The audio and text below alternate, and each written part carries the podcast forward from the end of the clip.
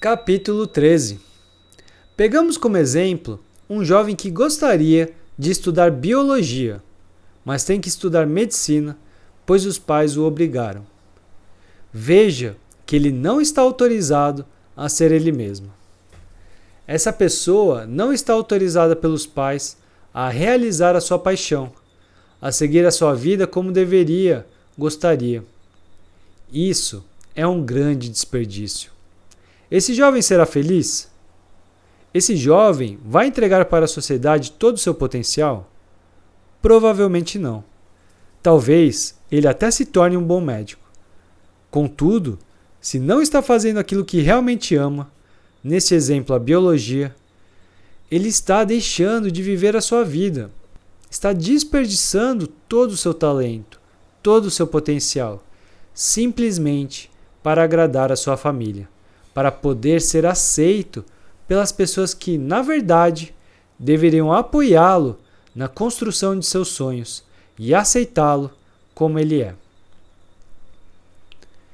Neste exemplo, existe uma grande possibilidade dessa pessoa viver toda a sua vida infeliz.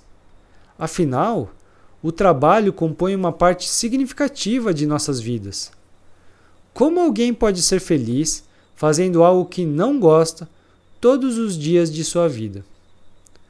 Como alguém pode ser genuinamente feliz construindo uma carreira sobre expectativas, projetos e desejos dos outros? Quando você deixa de fazer aquilo que acredita, simplesmente por medo de ser julgado, está causando mal não somente a si mesmo, mas também ao outro. Se você faz algo que não é verdadeiro, está criando uma mentira para si e para o outro. E disso só é possível nascer dor. Por outro lado, quando você deixa a verdade brilhar, ela ilumina todos à sua volta. Todos nós possuímos uma luz interior que existe para iluminar o nosso caminho. Essa luz se reflete em nossas paixões, nossas atitudes e nossos pensamentos. Tudo o que fazemos acontece de forma leve, de forma prazerosa e da melhor maneira possível. Muitas vezes, porém, essa luz é bloqueada por crenças limitantes, e assim, em vez de simplesmente brilharmos, tentamos projetar algo que não é realmente uma luz, mas o reflexo de alguém ou de um projeto que alguém criou para nós.